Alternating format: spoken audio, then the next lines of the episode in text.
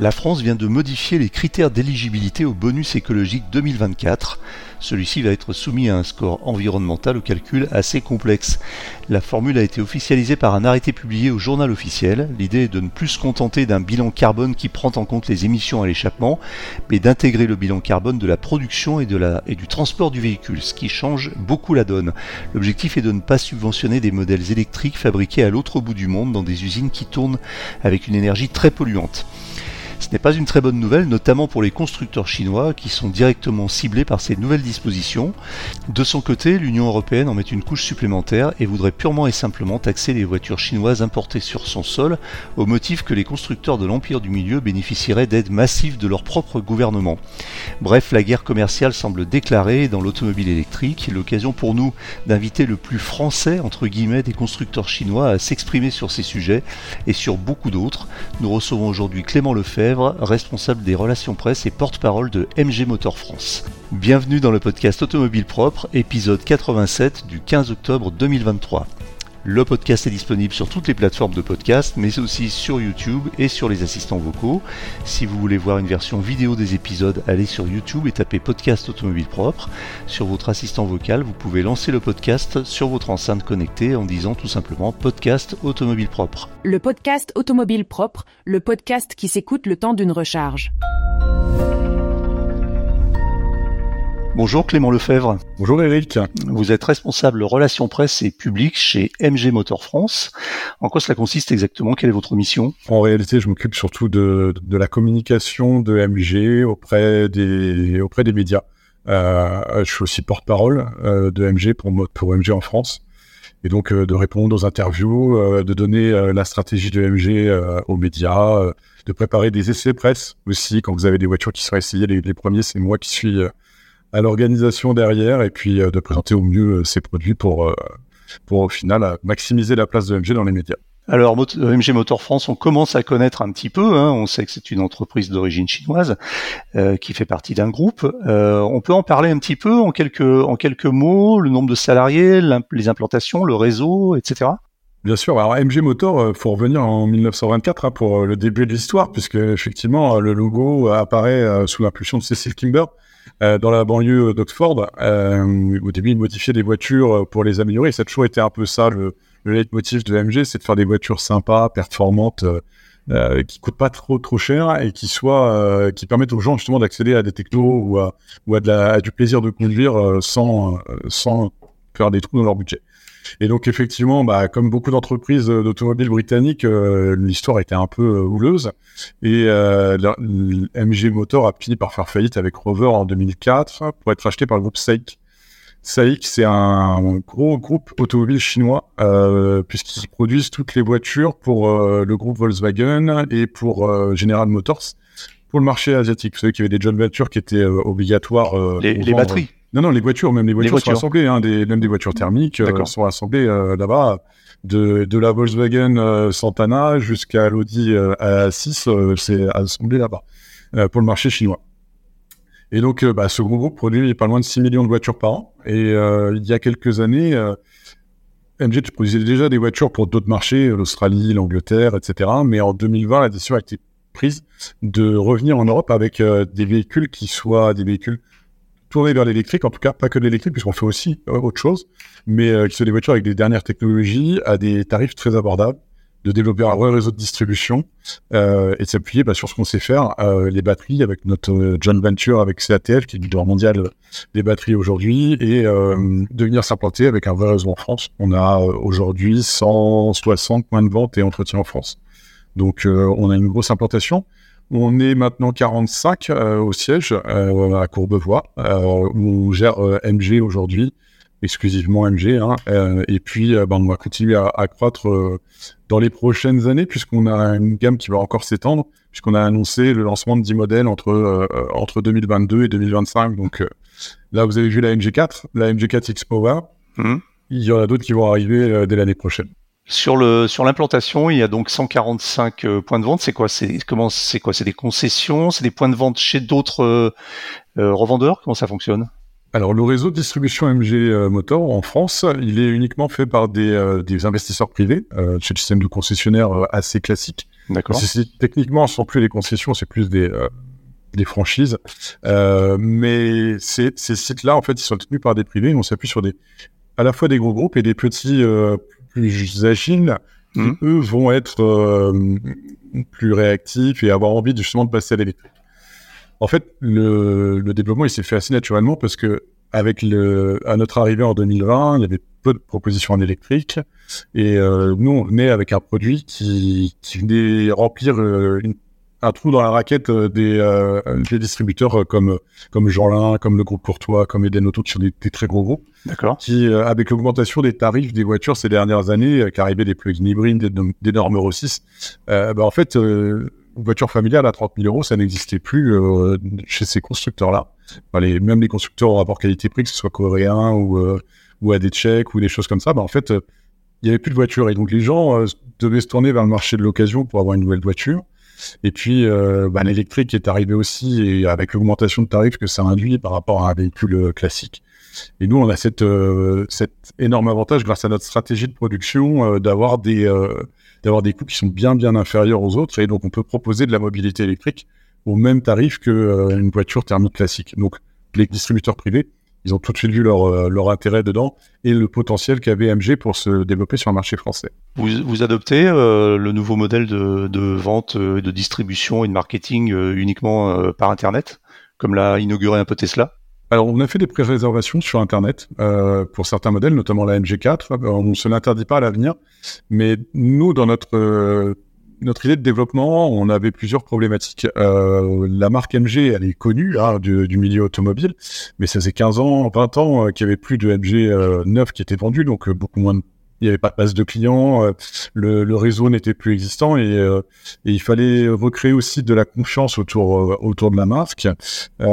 et pour faire pour ce faire, en fait, il fallait une vraie proximité. Et le fait d'avoir faire appel à des vrais concessionnaires, ça a un coût évidemment euh, pour euh, pour la distribution des voitures, mais ça a aussi un énorme avantage, c'est que les gens euh, connaissent leur, leur distributeur. Quand on parle d'un groupe comme Jeanlin ou Eden Auto, les, au niveau régional, ils sont connus et des clients qui a été peut-être chez d'autres marques auparavant, en fait, les tourdeurs peuvent les orienter vers vers des modèles MG parce qu'ils ont plus forcément les moyens d'aller acheter un véhicule familial à 45 000 euros. Donc nous, on, on, leur a on leur a fait confiance et ça nous a permis justement de créer un réseau de proximité qui va de pair avec une garantie de 7 ans sur tous nos modèles, 7 ans ou 150 000 km.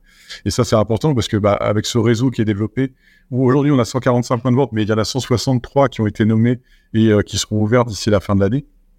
Euh, ben en fait, sur tous ces points, on peut à la fois acheter une voiture, mais on peut aussi l'entretenir. Et les on a des techniciens compétents pour opérer sur les batteries dans tous ces centres. Donc, l'idée, c'est que tout le monde puisse avoir à moins de 40 minutes de chez eux un point d'entretien pour leur voiture et pour faire valoir leur garantie si jamais ils ont besoin de le faire. Donc, il y a cette, cette dimension de proximité qui était vraiment importante et qui a fait que nous, nous avons créé un réseau pour, euh, pour nos modèles. Alors, on parle beaucoup des constructeurs chinois en ce moment. Il y a une actualité autour. On y reviendra après. Euh, si on veut se comparer aujourd'hui, si on veut comparer MG aux autres constructeurs, comment vous vous classez dans un peu dans le la hiérarchie? On entend beaucoup parler de BYD, euh, de Xpeng, de NIO, etc. Peut-être un petit peu moins de, MG, alors qu'en fait, finalement, on a l'impression, moi, en observant que MG est très présent en France, avec, comme vous le dites, une, proximité importante euh, de par le, réseau. Donc voilà, par rapport à ces constructeurs, où se situe MG nous, on a une, une vraie stratégie autour de, de notre développement euh, qui est différente de celle de Xpeng ou NIO. En fait, MG en Chine euh, n'existe que très peu et depuis très peu de temps. Euh, MG a été lancé avec la MG4 en fait en Chine. Auparavant, ça, ça n'existait pas. C'est pour ça qu'on vous entend beaucoup parler de BYD qui ont des volumes qui sont beaucoup plus importants que les nôtres parce qu'ils vendent beaucoup en Chine sous le, sous le logo BYD. Mmh. Nous, MG, c'est vraiment une marque qui est faite pour l'exportation et pas pour le, pour le marché chinois. D'accord. Et donc, les véhicules que l'on propose en Europe sont des véhicules qui sont designés pour l'Europe. On a un centre de design à Londres, un centre de développement technique aussi qui se trouve en Angleterre. Et avec, ces, avec des ingénieurs et des designers européens, on crée des voitures pour, euh, pour l'Europe. Notre chef du design euh, NG, il est français, par exemple. Euh, mmh. Le responsable du bureau à Londres, il est anglais. Donc, on, on, a vraiment des voitures qui sont conçues pour les besoins des Européens et une MG4 est vraiment pas du tout conçue pour les besoins des, des Chinois. Voilà pourquoi on entend beaucoup parler de, de ces chiffres importants. Après, en Europe, aujourd'hui, on est le leader euh, du, on est leader du marché, euh, on est les premiers importateurs chinois, en tout cas euh, en Europe. En France, on est, on représente euh, plus de 80% des ventes de véhicules euh, parmi les nouveaux, les nouveaux arrivants. Donc, on a une position qui est, on est un peu d'avance en tout cas sur sur la concurrence. Et je pense que notre modèle de développement avec un système de concessionnaire qui est quand même quelque chose d'important, bah, ça nous a permis de nous développer très très rapidement puisqu'on est passé de 700 ventes en, en 2020 à on va faire certainement plus de 25 000 ventes cette année. Ah oui, donc c'est une croissance euh, euh, météorique et, assez euh, monstrueuse. Alors justement, ça, ça nous amène à nous poser un peu la question de la santé de MG aujourd'hui. Comment ça va? Vous êtes content de, de, ce qui est en train de se passer? Oui, alors pour l'instant, on est très très content de, de ce qui se passe en, France et plus largement en Europe. Hein. en France, au début de l'année, on avait tablé sur 20 000 ventes à peu près sur, euh, sur l'année. C'est un chiffre qu'on a atteint là à la fin du mois de septembre. On a déjà passé les 20 000. Euh, les 25 000, euh, c'est quasi certain qu'on va les atteindre d'ici la fin de l'année. D'autant plus, on en reparlera plus tard, mais du, changement sur le bonus, ça va avoir forcément un impact sur les ventes d'ici la fin de l'année. Et puis, même plus largement en Europe, hein, on, a déjà doublé nos ventes par rapport à l'année précédente. Donc euh, ça se passe très très bien, tant et si bien que euh, au mois de juillet, on a déjà annoncé euh, notre intention de trouver un site de production en Europe qui sera destiné uniquement au marché européen pour bah, s'affranchir des, des, coûts de transport des voitures et des taxes qui pourrait y avoir à l'entrée.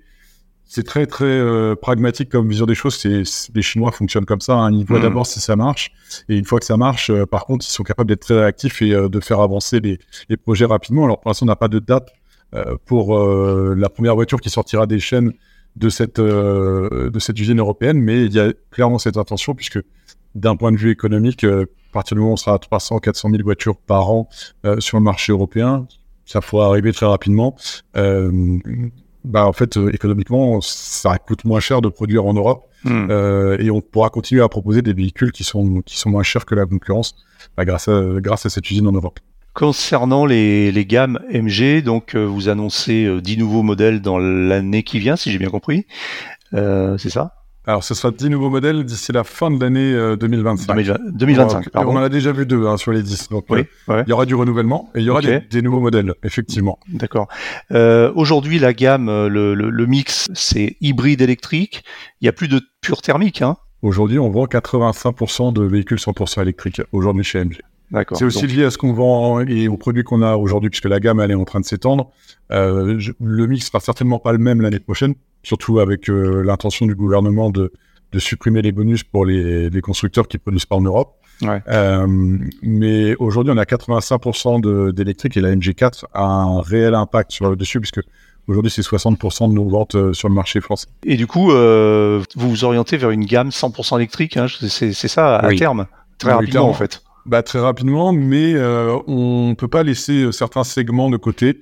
Euh, je pense notamment aux citadines euh, qui aujourd'hui, euh, économiquement en tout cas, sont un peu compliquées à proposer en électrique.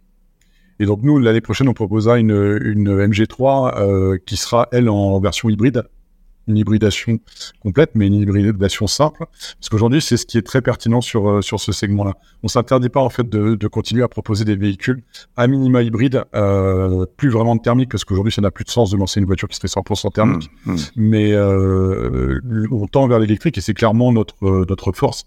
Euh, la production des batteries avec CATL et le, les motorisations électriques, c'est clairement un domaine où les Chinois aujourd'hui ont un avantage sur les constructeurs européens et les constructeurs européens sont même clients des Chinois sur euh, sur ces technos-là. Donc c'est aussi pour ça que nous on est hyper compétitifs aujourd'hui sur sur ces segments.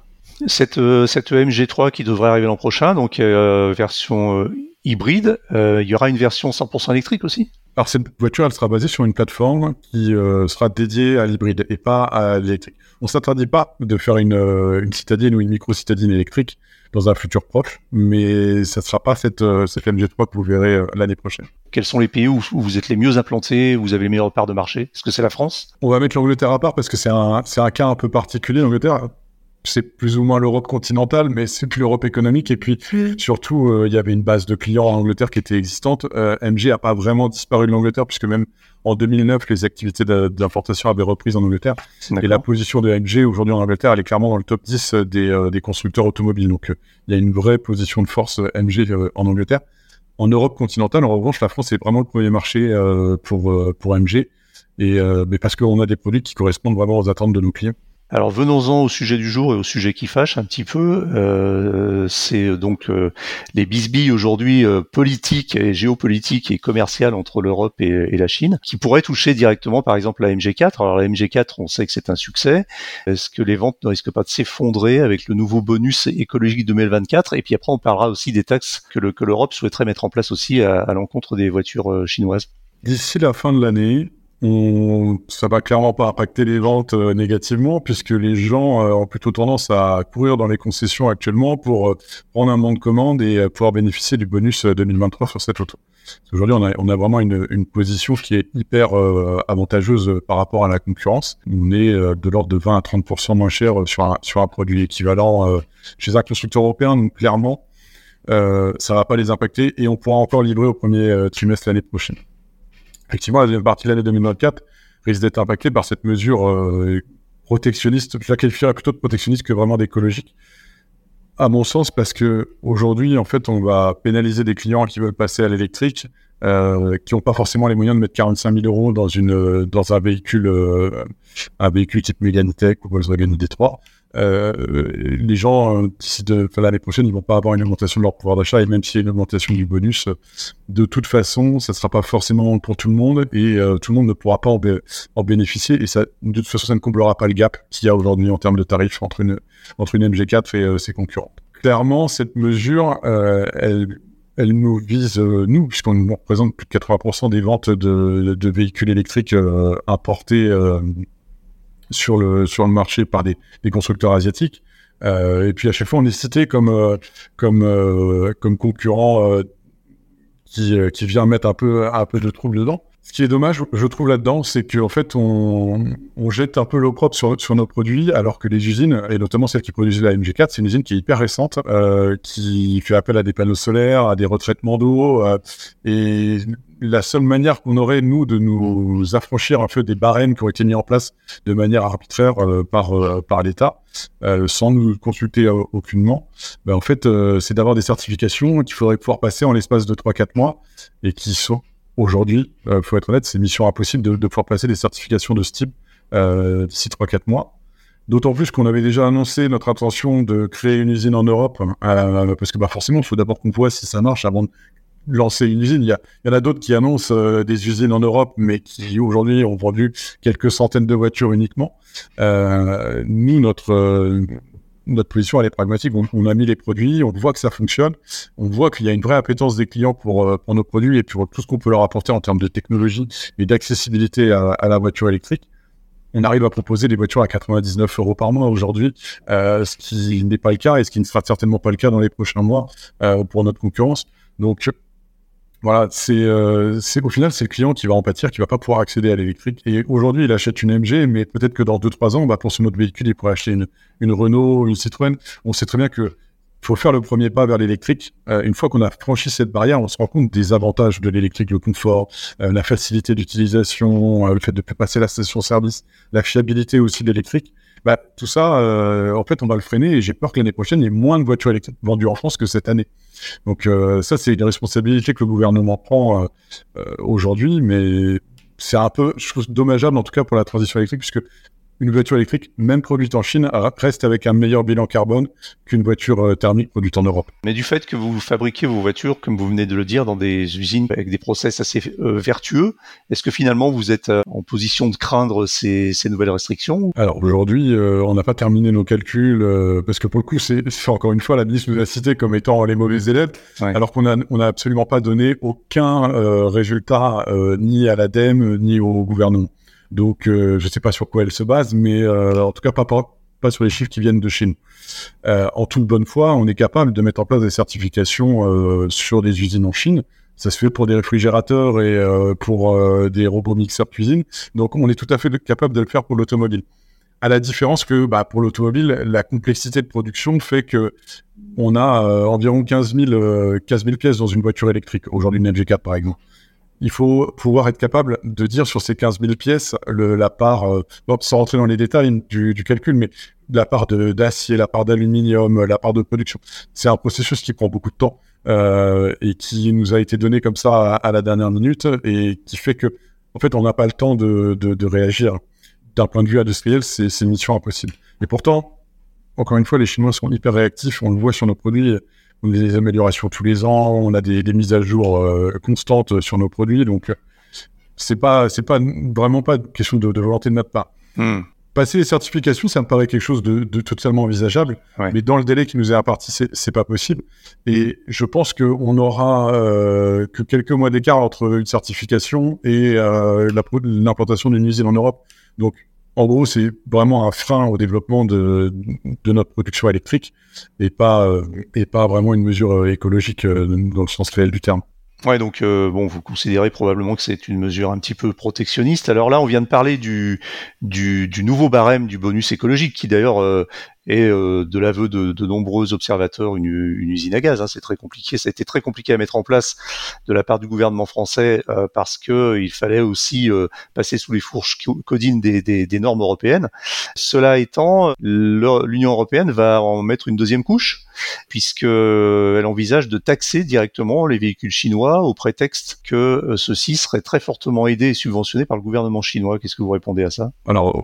Pour les, là, on parle d'un sujet qui est, euh, qui est politique. Euh, pour le coup, euh, chez MG Motor France, on ne fait pas de politique à ce niveau-là. Mmh. nous, ce que je peux vous dire, c'est qu'on gagne de l'argent en France sur nos voitures. Hein, on ne prend pas à perte en France, clairement. Mmh. Et, et, nous, l'objectif de se développer dans ce, dans ce domaine-là, il est sur un objectif long terme et pas sur de la vente de voitures juste pour cette année et faire un coup et repartir.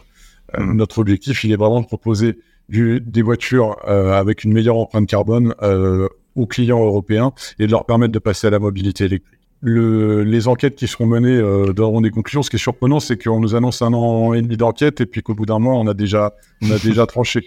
Voilà, ça c'est juste le, le, la surprise qu'on peut avoir. Mais je, je vais pas faire de commentaires sur sur ce sujet-là parce que on, on, parle de choses qui sont euh, qui sont pas entre nos mains euh, directement nous en France. Parlons un petit peu produit. Alors vous nous avez donné une idée de la feuille de route produit pour les pour les on va dire les deux années à venir. On sait euh, on attend avec beaucoup d'impatience euh, celle qui sera probablement la star de 2024 une des stars de 2024 et, la star de votre gamme, c'est le Cyberster.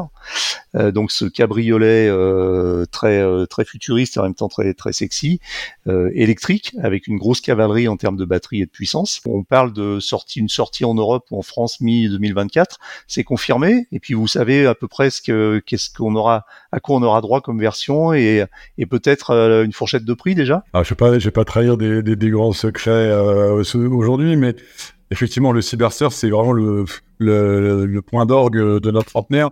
Euh, en, 2024, on fête vraiment nos 100 ans. On sera partenaire titre euh, du salon rétromobile avec une expo euh, fantastique. On aura une, une vingtaine de MG euh, présentes et notamment des voitures qui ont fait des records sur le lac Salé et tout, qui vont vraiment repasser toute l'histoire de MG de la, de la première bah, jusqu'au Cyberster.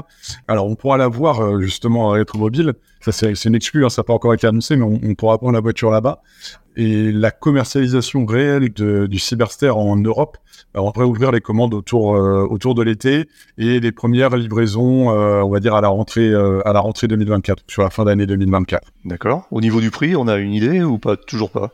Et pour l'instant, on n'a pas, on n'a pas encore défini clairement les prix. Ce qu'on, faut s'attendre à une voiture qui sera disponible en deux versions. Il y aura du 2 et du 4 motrices. Ouais avec des tailles de batterie différentes. Donc euh, là, j'ai pas encore euh, tous toutes les caractéristiques techniques mais qui c'est une voiture qui devrait débuter autour de 60 000 euros euh, sur le marché français. Concernant vos partenariats, alors vous avez un partenariat euh, maintenant, on va dire d'assez longue date euh, avec une grande équipe de football, l'Olympique Lyonnais. Je sais de quoi je parle puisque je suis lyonnais. Est-ce que vous vous êtes satisfait de ce partenariat et est-ce que un sponsor finalement ne, ne, subit pas les conséquences des mauvais résultats sportifs de, de l'équipe qu'il supporte? Ah, Nous, on n'est pas heureux de voir l'Olympique Lyonnais avec les résultats qu'ils ont actuellement, mais pour l'équipe, en fait, euh, nous, de notre point de vue sponsoring, ça, ça ne remet pas en cause euh, l'engagement qu'on a auprès de l'OL. Hein. Mmh. Euh, on, est dans une démarche de long terme. En plus, avec le Lyonnais, on avait signé un contrat de trois ans qui court effectivement jusqu'à la fin de la saison.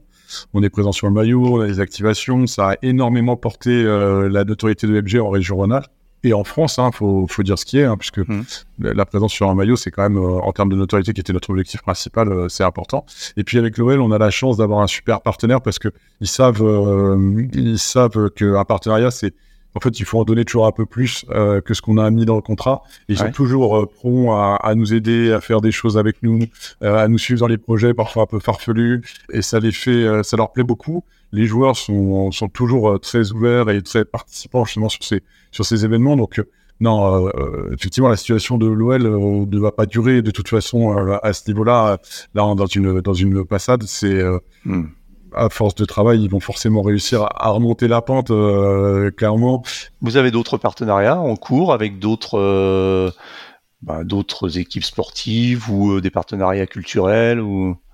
On a d'autres partenariats en effet, alors un peu partout en Europe. Hein. Nous, nous, notre cheval de bataille, effectivement, ça a été enfin, notre figure de proue. En tout cas, c'est l'Olympique Lyonnais, mais on fournit aussi des voitures à d'autres à d'autres organismes comme comme le RAID, par exemple, qui qui utilisent nos voitures pour assurer la sécurité sur la Coupe du Monde de rugby euh, cette année. D'accord. Euh, on a euh, on a des partenariats aussi en local avec d'autres équipes.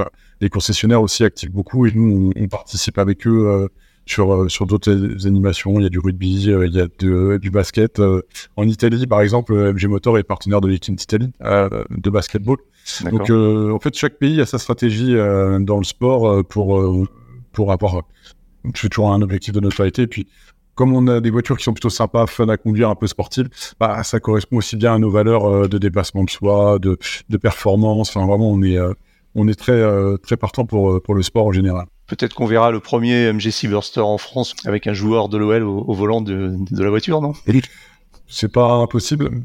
non, pour l'instant, le, plan de communication sur, sur Cyberstar, il est encore un petit peu loin, puisque effectivement, les voitures, si on nous les commande l'été prochain, on, on, activera un petit peu plus tard. Et puis, on a cette, cette MG3 lancée en début d'année. Il y a d'autres modèles aussi qui vont être lancés l'année prochaine.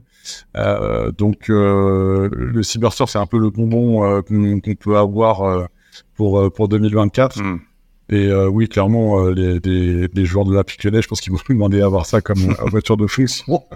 On verra bien comment ça se passe si la direction de l'OL est partante pour ce, pour ce genre de, de partenariat.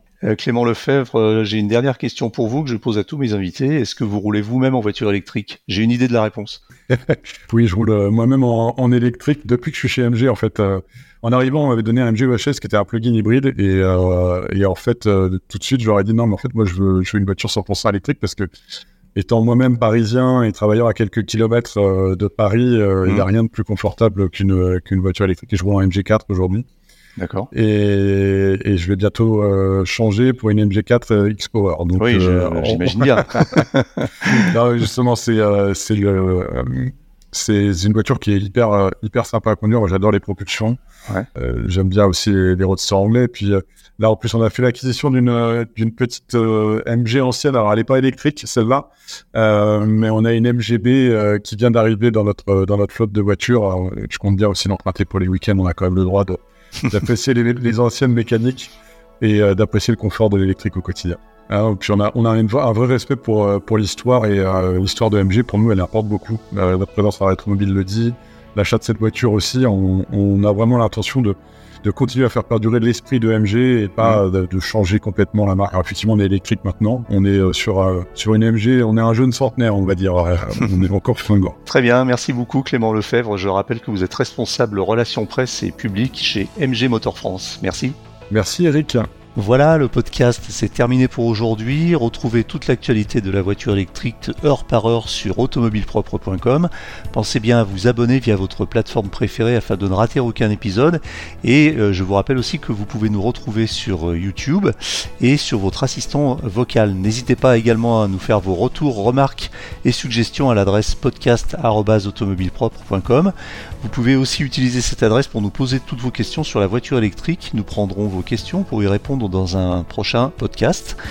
Quant à moi, il me reste à vous souhaiter un excellent week-end et à vous dire à samedi prochain pour un nouvel épisode du podcast. Salut